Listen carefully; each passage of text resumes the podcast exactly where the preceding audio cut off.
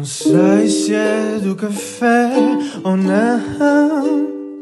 Se são só macaquinhos na cabeça. Já nem de ti próprio és o dono. Só sei que o teu mal é sono. Só sei que o teu mal é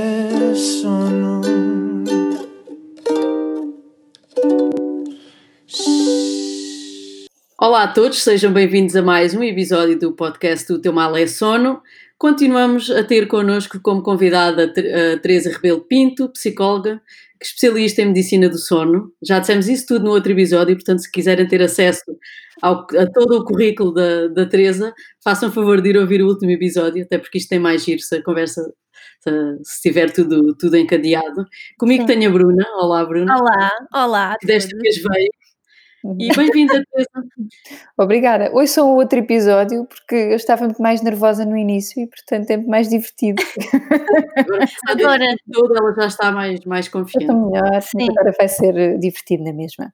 Então, o que é que vamos falar vamos hoje? Focar, vamos focar um bocadinho no, mais no sono e nas emoções. E eu começava já com a primeira pergunta, que é qual é a relação do sono nas diferentes fases da vida? Bom, uh, vamos pensar que todas as pessoas dormem e o sono vai sendo diferente ao longo da vida, o que, o que significa que nós não dormimos sempre da mesma maneira. E isso é normal, mas muitas vezes as pessoas têm dificuldade em reconhecer uh, que isso é, é mesmo assim. Uh, e portanto, o, o, que nós sabemos é que dormimos, começamos por dormir muito, e os bebés dormem no dia e na noite e dormem cestas, e depois vamos passando o sono para um período uh, mais uh, da noite. E à medida que vamos envelhecendo, por exemplo, começamos por ser uh, mais matutinos quando somos crianças, depois somos levemente mais notívagos ali por volta da adolescência, isto são tudo alterações fisiológicas normais do sono, não é? E um, há uma tendência com o avançar da idade para nós dormirmos menos, para termos menos necessidade de dormir e para nos tornarmos pessoas mais matutinas. Mas isso pode não, não acontecer, estamos a falar de tendências gerais, não é? Um, nos idosos, muitas vezes o que acontece é que o sono volta a estar muito interrompido e os idosos muitas vezes dormem também pequenas cestas durante o dia. E estas alterações normais do sono que vão acontecendo ao longo da idade um, significam muitas vezes para as pessoas uma grande relutância em aceitar que o sono já não é como era, não é? Sim, essa frase. um, estão a ficar velhas. É normal. muitas vezes na, na consulta as pessoas pedem ajuda, às vezes até com alguma confusão de diagnóstico, não é? Portanto, às vezes as pessoas acham que têm insónia e o que têm é só um, precisam dormir menos, não é? Portanto, Uh, há uma parte muito importante nesta, nesta ligação entre o sono e as emoções, que é uh, que emoções é que o sono suscita, não é? Também uhum. com as alterações que, que nós vamos sentindo ao longo, ao longo do, do desenvolvimento, não é? Claro. Uhum. Uh, e, e, para além dessa frase de ai, o meu sono já não é o que era, eu em, em novo dormia tão bem e agora já não durmo. Uhum. Um, depois temos as, as, pessoas que gostam de dormir e as pessoas que odeiam dormir. Uhum. Dormir é uma perda de tempo. Exato, eu ia é. dizer exatamente essa frase. Uhum. Há realmente pessoas que gostam de dormir, outras que não gostam de dormir, mas que emoções é que, que estão aqui envolvidas e de que forma é que o psicólogo um, especializado em medicina do sono pode ajudar aqui um, a combater eh, as emoções negativas? Bem, sem dúvida, Portanto, há pessoas que, uh, que têm uma relação muito boa com o sono, outras que até gostam de dormir, mas que têm uma péssima relação com o sono, normalmente pessoas uhum. que têm patologia do sono, não é? Um, e o que é relevante aqui é nós uh, trabalharmos esta relação com o sono, primeiro para termos algum conhecimento científico sobre o funcionamento do sono e um, o que é normal e o que não é. É? Portanto, para podermos distinguir o que é que são as tais eh, evoluções que estávamos a falar há pouco, não é? O que é que é uma evolução normal de um padrão de sono e que, no fundo, uh, temos que nos habituar à ideia, como a Sofia dizia, não é? Uhum. Ou o que é que é sinal de alerta e que implica que eu procure ajuda especializada para tratar. Um, dito isto, no fundo, as pessoas que não gostam de dormir, tipicamente, quem são? Ou são pessoas que uh, dormem muito mal e que não, não estão a conseguir resolver o seu problema de sono. Às vezes, uh, os adolescentes e os, os, jovens têm, têm esta relação difícil com o sono, não é? Porque há, muitos, uh, há muita competição com o sono, há tanta coisa para fazer que aparentemente é mais interessante e divertida do que dormir. Uhum. Mas uh, o, que nós, o que nós sabemos é que quando explicamos um, aos jovens uh, o que é que se passa enquanto eu estou a dormir e quando as pessoas percebem que dormir é um investimento para que o meu dia corra melhor, então começamos a trabalhar na relação uh, entre as emoções e o sono, não é? E há aqui umas histórias muito giras que, que vos posso contar sobre isso que, que apareceram no projeto Sono Escolas. Posso falar de projeto de escolas, não posso? Sim, eu ia, eu ia, perguntar já a seguir, portanto. ah, ótimo, então pronto. O projeto São de Escolas é, foi um, um projeto giríssimo que, que fizemos aí no, no Centro do Sono com, com a professora Teresa Paiva e a professora Helena Rebelo Pinto, e comigo, que é engraçado porque são uma mistura das duas, não é? Por um lado sou Teresa, é por outro lado sou Então era assim uma mistura. Nunca tinha pensado nisso. E só por isso é que foste para o projeto, não é? Só Eles por isso. de alguém. Fui, fui contratada só por isso, tornava tudo muito mais simples. E, e foi um projeto muito giro de educação do sono, para já foi, foi inovador neste, nesta área de o que é a educação do sono. E foi para corresponder aos pedidos das escolas, portanto, começou começaram a surgir pedidos de, de professores para irmos falar às escolas sobre, sobre o sono, porque os professores uhum. perceberam que havia muitos alunos com, com queixas de sono e, que, e, com maus hábitos e com uma má relação com o sono. E este projeto uh, permitiu desenvolver imensos materiais pedagógicos e materiais científicos de, de, avaliação dos padrões de sono nas crianças e jovens e permitiu desenvolver um modelo de educação do sono que vai para além das regras de higiene do sono é? que é esta parte que, que é mesmo relevante, porque já percebemos pelo outro episódio que não chega saber as regras de higiene do sono, é preciso trabalhar um pouco com as pessoas na, na vertente motivacional, vamos chamar assim. Portanto, percebermos o que é que nos motiva a mudar os nossos hábitos para hábitos mais saudáveis, não é? Eh, porque muitas vezes até já sabemos, às vezes ainda não sabemos, como a Bruna dizia, às vezes Sim. não sabemos bem o que é que ajuda e o que é que não ajuda a dormir. Outras vezes até já sabemos, mas nem por isso conseguimos eh, adaptar a nossa vida para hábitos mais saudáveis, não é? E portanto este modelo permitiu uh, trabalhar muito esta parte de quais são os meus sentimentos em relação ao sono, não é? É um pouco uh, gostar, gostar ou não gostar de dormir, eis a questão. E, e, portanto, o que nós, nós recolhemos imensas histórias neste projeto, fizemos centenas de sessões em escolas por todo o país, sessões para professores, para pais, para, para as famílias, e punhamos os alunos a trabalhar mãos na massa sobre o, sobre o sono, é, com os professores de todas as disciplinas. E uma vez um professor de História partilhou isto connosco, que é incrível, para vocês perceberem a relação das emoções com o sono. Ele decidiu trazer para a aula de História o tema da tortura do sono para incentivar aqui os alunos a começarem a explorar uh, o tema do sono. E um aluno uh, muito solícito disse, disse logo: Ah, eu sei, eu sei, professor, de tortura do sono, eu sei o que isso é. É quando nos obrigam a dormir, não é? e, esta foi, uh, assim, das mais, das mais incríveis que eu, que eu me lembro de, das sessões do sono. Dá logo para ver a relação que essa criança tinha com o sono, não é? Exatamente. Sim, sim.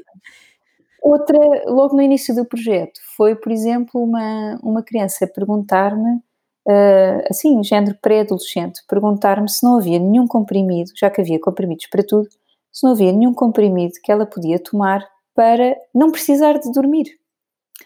Porque dormir era uma chatice.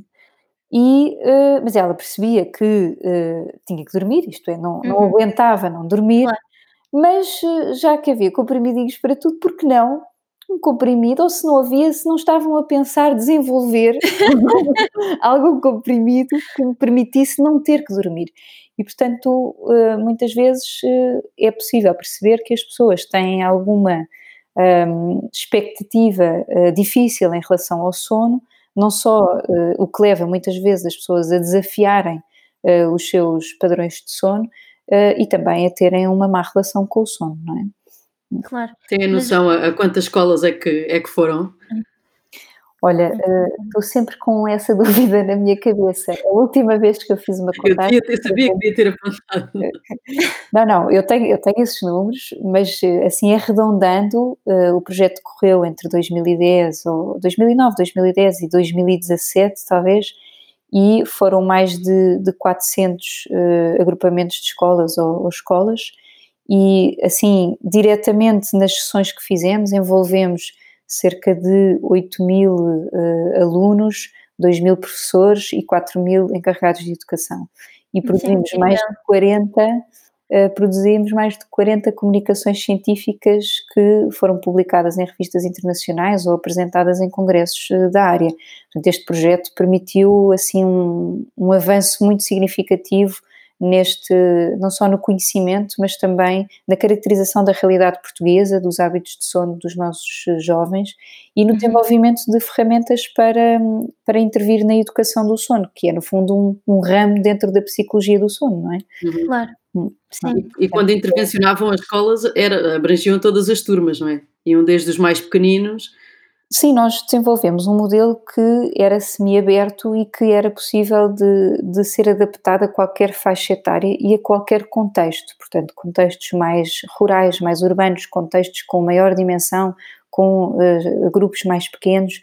Portanto, dava para ser trabalhado tanto em contexto escolar como dentro das famílias, até na consulta, muitas vezes eu acabo uhum. por utilizar este, este modelo de intervenção e, e, é engraçado porque este modelo uh, também tem servido agora de, de, ponte para outras áreas dentro do sono, como é o, o voluntariado no sono. Vou, vou deixar aqui um, um, cheirinho, porque penso que vocês vão ter um convidado muito especial para vos Sim. falar de, de, um projeto nesta área, mas, um, mas a criação deste modelo teórico, que no fundo nós víamos que havia algumas investigações no âmbito do sono de, das crianças e jovens, que é no fundo uma fase da vida em que as emoções à volta do sono uh, precisam de ser trabalhadas, não é?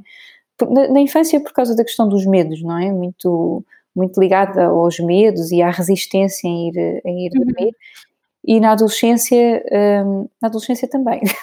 Pois. Eu estava a dizer que depois na adolescência também tens o problema dos horários escolares, não é? Porque muitas vezes eles até dormem, mas em horários completamente desadequados, e como os horários escolares nessas idades são os mesmos do que como se tivessem 8 ou 9 anos, uh, portanto o tempo de sono deles fica muito encurtado, no, no caso dos adolescentes.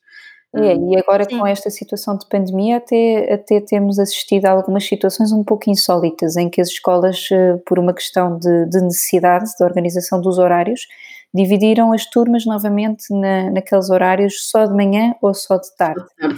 E muitas vezes o que nós vemos é uma coisa completamente contraindicada do ponto de vista do sono, não é? Que é as crianças mais novas estão a ter aulas à tarde e, portanto, estão a entrar muito tarde e a sair da escola muito tarde e os adolescentes a entrar muito cedo e a sair por volta da, da hora do almoço. E isso é contra o nosso, uhum. nosso ritmo de sono, não é? Como vos dizia há pouco. Claro.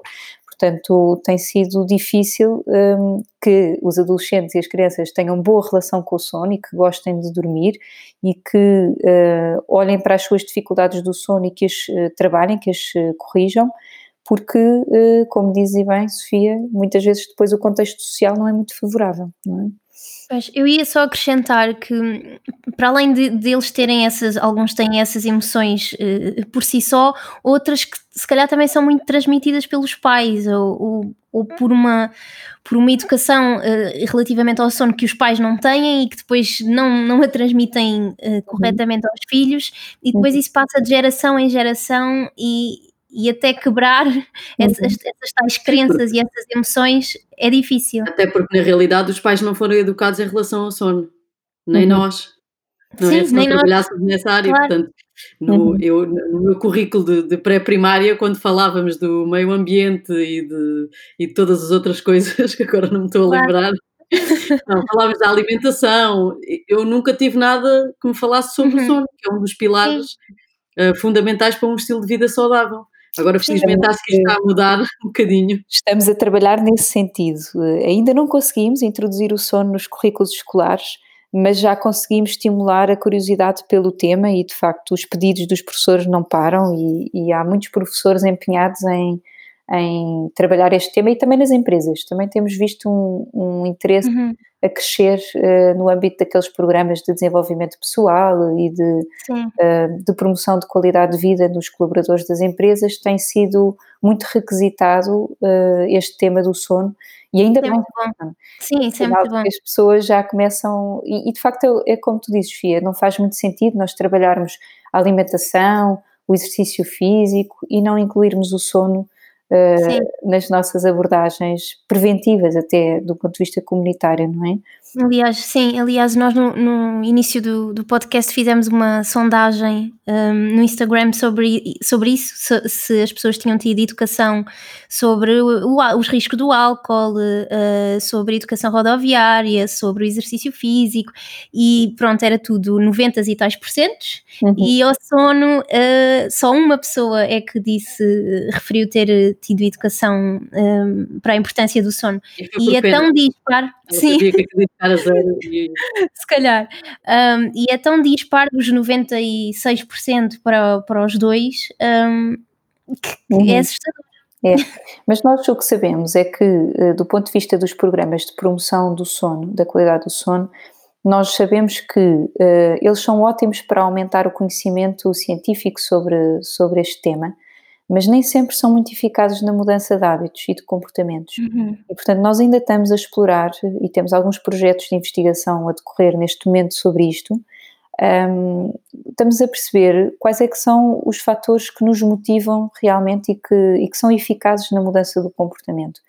Um, e, portanto, seria, seria interessante que as pessoas também pudessem já agora dar a sua opinião, não é? Porque eu penso que isto é. Claro. Agora, o, o futuro uh, encaminha-se muito para isto, que é o que é que nós podemos fazer enquanto especialistas do sono nas nossas, nas nossas abordagens para estimular de facto essa mudança de, de comportamentos, não é? Não uhum. só para. porque eu penso que, que é muito diferente pessoa para pessoa. Portanto, se as pessoas quiserem partilhar o que é que, o que, é que faz diferença para elas, não é? Em termos de, de mudança de hábitos de sono. Sim, e acho que em relação a isso mesmo, na parte do, do sono das crianças, há, há, coisas que são muito difíceis de mudar, porque Uh, os portugueses trabalham muito, trabalham muitas horas, trabalham até tarde e muitas vezes têm que se criar atividades nas escolas para as crianças estarem lá o máximo tempo possível, não é? Uhum. As crianças muitas vezes chegam à noite, chegam tarde a casa, como é que se consegue implementar bons hábitos de sono quando os pais chegam a casa às nove da noite, não é? E jantam, jantam às nove da noite. É impossível irem para a cama cedo. Depois é há aquelas Portugal. atividades também de. Sim, sim, em Portugal. É Depois há aquelas. Muito tardio, não é? É tudo muito sim, tardio. Sim, as atividades físicas, há miúdos a ter eh, futebol às 8 da noite. Isso então. Quer dizer, e pior. 6, 7 anos, não, não pode, não é? Portanto, eu acho que ainda temos um longo trabalho a fazer, mas acho que. Mas um dos, aspectos, um dos aspectos que trabalhávamos, por exemplo, neste modelo de educação do sono era precisamente o excesso de atividades não é? Uhum. Que as atividades durante o dia tinham que ser equilibradas, nem de mais nem de menos, tal como o sono, não é? Porque as pessoas acham às vezes que o sono é quanto mais melhor, quanto mais dormir melhor, e, e, não é. Portanto, o sono tem que ser equilibrado também. Mas sobre a mudança de hábitos, o, o que eu acho importante é o faz o que eu digo, não faças o que eu faço, não resulta muito bem, nem aqui nem, nem noutras áreas, não é? E portanto a ideia do exemplo, que estavas a falar do, dos pais para os filhos, a ideia do exemplo é, é fundamental, mas também, uhum. se nós trabalharmos educação do sono, por exemplo, com as crianças e jovens, vamos pensar que podemos ter aqui um efeito parecido com o que tivemos na reciclagem, não é? Em uhum. Um, e até com estas questões das medidas de higiene agora durante a, a, pandemia e medidas de proteção, nós muitas vezes vimos isso, não é? Que é, são as crianças que vão para casa uh, chatear a dizer não se espirra uhum. para a mão, espirra-se para o braço, etc. E, portanto, acho que temos aqui um potencial de educação do sono através das escolas muito grande, não é? Até para as gerações acima. Não sei, Sofia, se queres perguntar mais alguma coisa ou se passamos para as questões dos ouvintes. Sim, acho que podemos, acho que podemos passar. Sim, então passamos para a pergunta da Susana, que diz: A minha filha de 5 anos anda a acordar sempre à meia da noite. O que fazer? Mais uma daquelas uhum boas. Dizer, primeira, não é, não é especialista do sono. Sim. Então, a primeira coisa é que a Susana diz que a filha tem 5 anos, não é?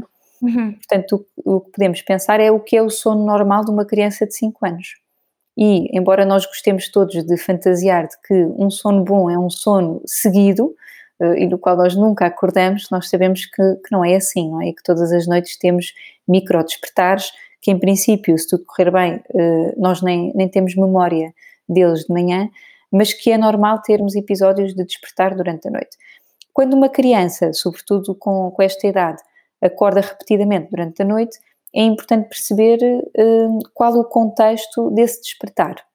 Por exemplo, se ela acorda sempre à mesma hora, se uh, acorda com um motivo específico, por exemplo, se acorda para ir à casa de banho, ou se acorda para uh, tentar ir para a cama dos seus pais, portanto, qual é que é, o, no fundo, o motivo, ou se teve pesadelos, não é? Uhum. Interessa explorar aqui um pouco os motivos que fazem esta criança despertar e depois como é que os pais estão a lidar com esses despertares. O que é que fazem, uh, se ficam zangados, se uh, têm uma atitude uh, derrotista de uh, pronto, deixa lá, acabou-se, olha, vamos assumir que tu não dormes bem e pronto, e vamos todos dormir no sofá, qualquer coisa assim, ou se por outro lado ligam a televisão, porque já que estamos acordados, vamos mas é ver televisão, até é importante perceber que quando há despertares, para além de reconhecer que é muito diferente eu, eu ter uh, emoções diferentes associadas a esse despertar, não é?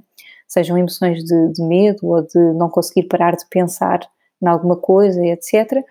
Um, e depois uh, ajudar os pais um, a decidir qual é que é a melhor estratégia que reconduza ao sono. Portanto, que não, que não dramatize o despertar, mas que valorize uh, qual é o significado daquele despertar. Não é? Claro. Uhum. Claro. Como veem, a minha resposta é. Exato. é o que fazer, tudo e nada. É compreender primeiro e decidir depois. Não, não, mas é muito importante de facto, porque tem que se perceber porque é que aquela criança acorda primeiro que tudo, não é? Mas seguramente acorda por um motivo, não é? Sim, sim, exatamente. É importante valorizarmos esse motivo, não é? Sim, às vezes é por um motivo, mas depois quer arrastar outra coisa, é porque vai à casa de banho, mas depois quer é que se ligue uma luz, ou que, ou que a mãe fica ali ao lado, às vezes vai só ver se está tudo bem com os pais. Sim, é? sim, exatamente. Sim. Por acaso eles não vão namorar às escondidas. Não, é verdade, se eles não desapareceram. Sim. E vamos para a segunda pergunta, que é da Teresa, uh, que pergunta um, sobre a relação dos ecrãs e do sono, e eu se calhar acrescentava aqui, como o tema é a psicologia do sono, o que é que está por detrás uh, deste nosso vício dos ecrãs um, e de não conseguirmos largar o visor mesmo à noite. E, e sempre que acordamos, a primeira coisa, o impulso é ir ao telemóvel. Como é que nós podemos quebrar este vício? Bom, isto envolve outras áreas além do sono, não é verdade? Uhum. Mas, hum, mas a nossa artificial que faz estes códigos. Sim. É, vai, vai direta à inteligência emocional, não é?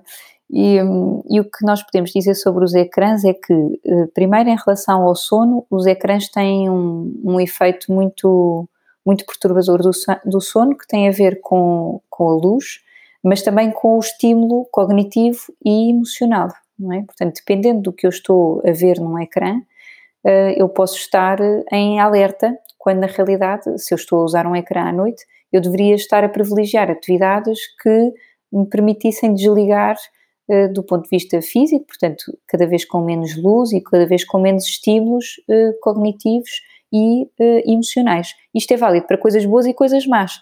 Portanto, uhum. se eu, por exemplo, vir uma notícia que me perturba muito, eu fico muito impressionado com esta notícia, pela negativa, pode interferir no meu sono, não é? Ou pelo contrário, se eu estiver muito entusiasmada com o que eu vou fazer amanhã, vou gravar aqui um podcast, por exemplo, se estiver super entusiasmada com isto, e se não, se não conseguir parar de preparar, uh, por exemplo, aquilo que vou dizer, etc., isso também pode interferir no sono. Uh, por isso, a relação com os ecrãs eu diria que é como as outras atividades do dia. Eu uh, focar-me nesta questão de o ecrã é para ser usado durante o dia e à noite é para dormir e, portanto, todas as coisas que há a fazer antes de ir para a cama são coisas de uh, desligar do dia mesmo essa questão do exercício físico, que a Sofia dizia há pouco, não é? Entra nesta lógica dos ecrãs. Portanto, exercício físico é bom, não é assim tão bom se for uh, muito próximo da hora de ir dormir, não é? Ecrãs a meio da noite, então aí nem vale a pena falarmos sobre isso, porque a quantidade de mensagens que os meus, uh, os meus pacientes uh, mandam à meio da noite sem recordação e com algum arrependimento por vezes, pronto, já nos diz que não é nada boa ideia eu recorrer aos ecrãs a meio da noite, não é? Sim. E há gente que tem insónias, mas depois para passar o tempo vai-se agarrar ao telefone, não é? Que também não é, não é muito não é bom. Mas, mas, de facto, essa componente de vício está presente. Muitas vezes há pessoas que. E é preciso ter algum cuidado, mais uma vez, com, com a generalização das regras em relação ao sono, não é? Porque se eu disser assim, não se, não se deve ver televisão antes de ir para a cama, uh, e tem uma pessoa que tem uma relação com a televisão que facilita o adormecer, e que não é capaz de adormecer sem o ruído de fundo da televisão, porque faz companhia e porque permite desligar um pouco daquelas ruminações de que falámos uhum. no outro episódio, um, então não convém nada eu retirar-lhe a televisão de repente, não é? Claro. Eh, de facto, não é a melhor estratégia. Aliás, as pessoas já dormiam antes de existir televisão, é o que eu explico é? Toda a gente dormia antes de existirem ecrãs e, e telemóveis, etc. Portanto, aqui trata-se mais das pessoas, lá está, conseguirem sossegar por dentro e não terem essa necessidade de estarem sempre ligados, de confiarem de que, que enquanto estão a dormir tudo está lá, não é? Portanto, as coisas Sim. permanecem, uh, apesar de às vezes acordarmos com notícias uh, inéditas de alguma coisa que aconteceu enquanto estávamos a dormir, uh, mas no fundo o que se trabalha nas emoções ligadas ao sono é esta ideia da confiança e da segurança, não é? Que é eu para me deixar dormir preciso de estar em conforto e de me sentir seguro. E muitas vezes as pessoas não se sentem seguras uh, desligando dos ecrãs e desligando da relação com o mundo exterior, não é? Uhum. Esta, o som também evoca muito esta relação com. Eu estou a olhar para dentro, quase, não é? Sim. Uh, coisa que as pessoas não, é assustador. não Pois. Sim. É difícil. E desligar o telemóvel durante a noite é uma coisa muito difícil. Eu, às vezes, a falar com certos amigos meus, porque eles dizem: se acontece alguma coisa, e se precisam de me contactar. Uhum. É, é, muito difícil. Eu, por acaso, eu desligo totalmente. A Bruna sabe que a Bruna tenta contactar mais vezes e eu já estou Sim. a dormir. Não, é 10, de, a partir das 10 esquece. Não, não, 10 também não. Não, mas 10 e meia. À 10 e meia, 11, sim. Esqueçam-me a partir dessa hora. Sim, sim, e as birras que as pessoas fazem para deixar os telefones fora do quarto, vocês não podem imaginar. Sim, sim, olha, não, podemos, porque, Podemos, porque em clínica isso também nos acontece muito, que nós, como estão a fazer um exame, não, supostamente não convém estar ao telefone, uhum. mas acontece-nos muitas vezes, pronto, pessoas que têm uma ligação muito forte e muito vincada e que não conseguem estar longe e têm que ficar com o telefone ao lado, porque senão uhum. é uma ansiedade que, que nunca sim. mais pode e a, passar. E a pergunta recorrente em clínica que é, o quarto não tem televisão? Ah, sim, sim. Essa das, das, coisas mais frequentes que perguntam. É, mas eu sobre os ecrãs eh, resumia desta maneira, que é fundamental a pessoa perceber qual é a relação que tem com a questão dos ecrãs, é? Para que é que eu preciso dos ecrãs? O que normalmente tem a ver com a minha dificuldade em estar sem o ecrã. Ou seja, o que é que eu vou fazer sem esse, esse apoio de um telemóvel ou de um, de um computador, não é? Portanto, eu trabalhava muito sobre o papel de ter um ecrã e o que é que eu posso ter em substituição que não seja tão perturbador eh, do sono, não é? Claro. Uhum. Sim, e para além de que também não falámos da, da parte da luz emitida também pelos ecrãs, não é? Que só isso também inibe, é. inibe as hormonas responsáveis pelo nosso adormecimento, portanto é outra das coisas, não só o vício, mas depois também tem estas, tem também esta... As pessoas já têm muitas artimanhas para isso e, e dizem logo Sim, que o ecrã tem um filtro que não, que não emite essas luzes perigosas. Mas a verdade é que eu, enquanto estou a olhar para um ecrã, eu estou, estou ativa, estou uh, interativa, em princípio, não é? Uh, e aqui alguns ecrãs suscitam mais essa interação do que outros. Por exemplo, ver televisão muitas vezes é uma coisa muito passiva e, portanto, uh, muitas pessoas adormecem a ver televisão. Até já houve alguns esquetes humorísticos à volta desse, desse assunto, não é? Vamos dormir sobre o assunto. Vamos dormir sobre o assunto e perguntar a quem sabe o que falar para dormir sobre o assunto. Vamos agora dormir um bocadinho sobre o assunto, que é a nossa rubrica onde tentamos envergonhar os nossos convidados e eu vou já começar com a, com a primeira pergunta, que é sempre muito difícil. Uhum. Toda a gente diz isso, que é qual é a história de consultório mais caricata que nos podes contar? Qual delas? então. Um... Aquilo que contas sempre aos teus amigos quando estão no jantar. São tantas. Há imensas histórias caricatas e, e, eu queria só sublinhar que, trabalhando nesta área de, de saúde, apesar das histórias poderem ser caricatas, são, uh, uh, são, podem ser graves, não é? E, portanto, uhum. Um, nós podemos nos rir aqui um pouco sobre uh, episódios insólitos que, que as queixas do sono levam as pessoas a, a fazer, mas é importante reconhecer que os problemas de sono existem e, e precisam de, de, terapêutica. Mas uh, talvez assim episódios caricatos que, que, eu já, que eu já vivi em consultório, posso contar-vos uh, o que é que leva as pessoas à consulta do sono, é? que normalmente uhum. são episódios caricatos, que é, uh, por exemplo, já tive um, uma situação em que a pessoa recorreu à consulta porque tinha episódios de sonambulismo, mas não, não tinham sido uh, preocupantes até ao dia em que acordou a tocar à porta do vizinho, mas numa noite de verão. E, portanto, no, numa situação em que o pijama era reduzido. Uhum. penso, que, penso que acordou a tempo e que teve tempo de, de voltar para trás. uma situação embaraçosa.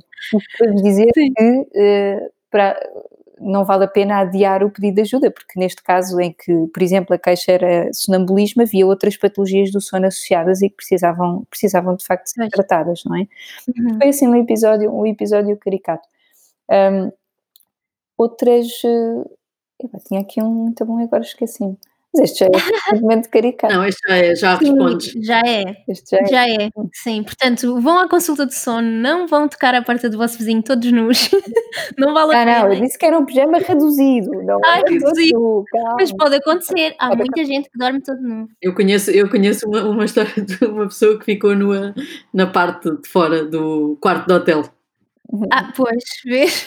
Sem chave, não é? Estava nua, não é? Exato. Mas tu não consegues voltar propriamente a entrar no teu quarto. Ainda é pior. Sim, sim, sim. Ok, esta já é suficiente. E, e, e só queria dizer que é muito importante isso que disseste sobre o riso, porque nós aqui, por acaso, com as histórias rimos imensas vezes. Sim. E, e, estamos sempre constantemente a dizer isso, que apesar de nós nos estarmos a rir, é mais para tornar a conversa leve, mas que são assuntos graves e que devem ser, uhum, e que devem claro. ser vistos.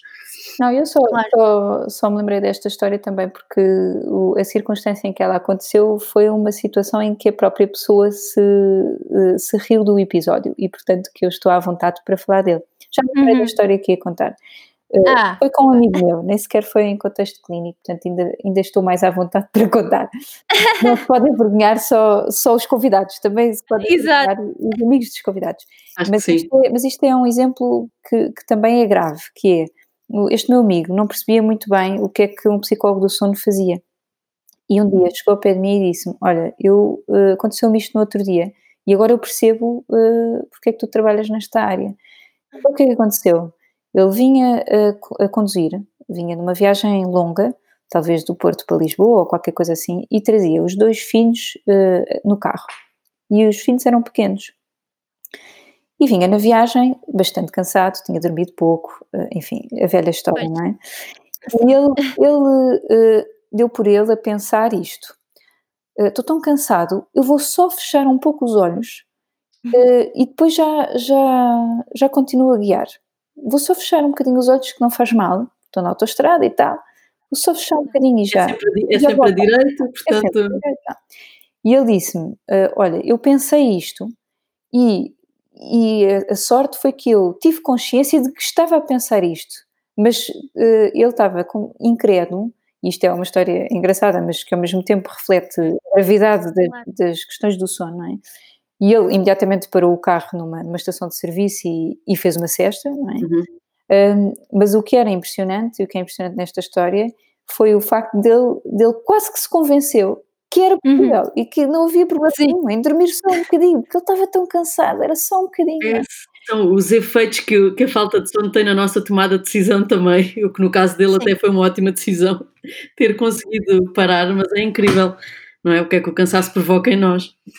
É verdade. Mas também era só um bocadinho. Pronto, agora já chega de perguntas embaraçosas, certo? Sim, sim, chega. Vamos só para mais umas.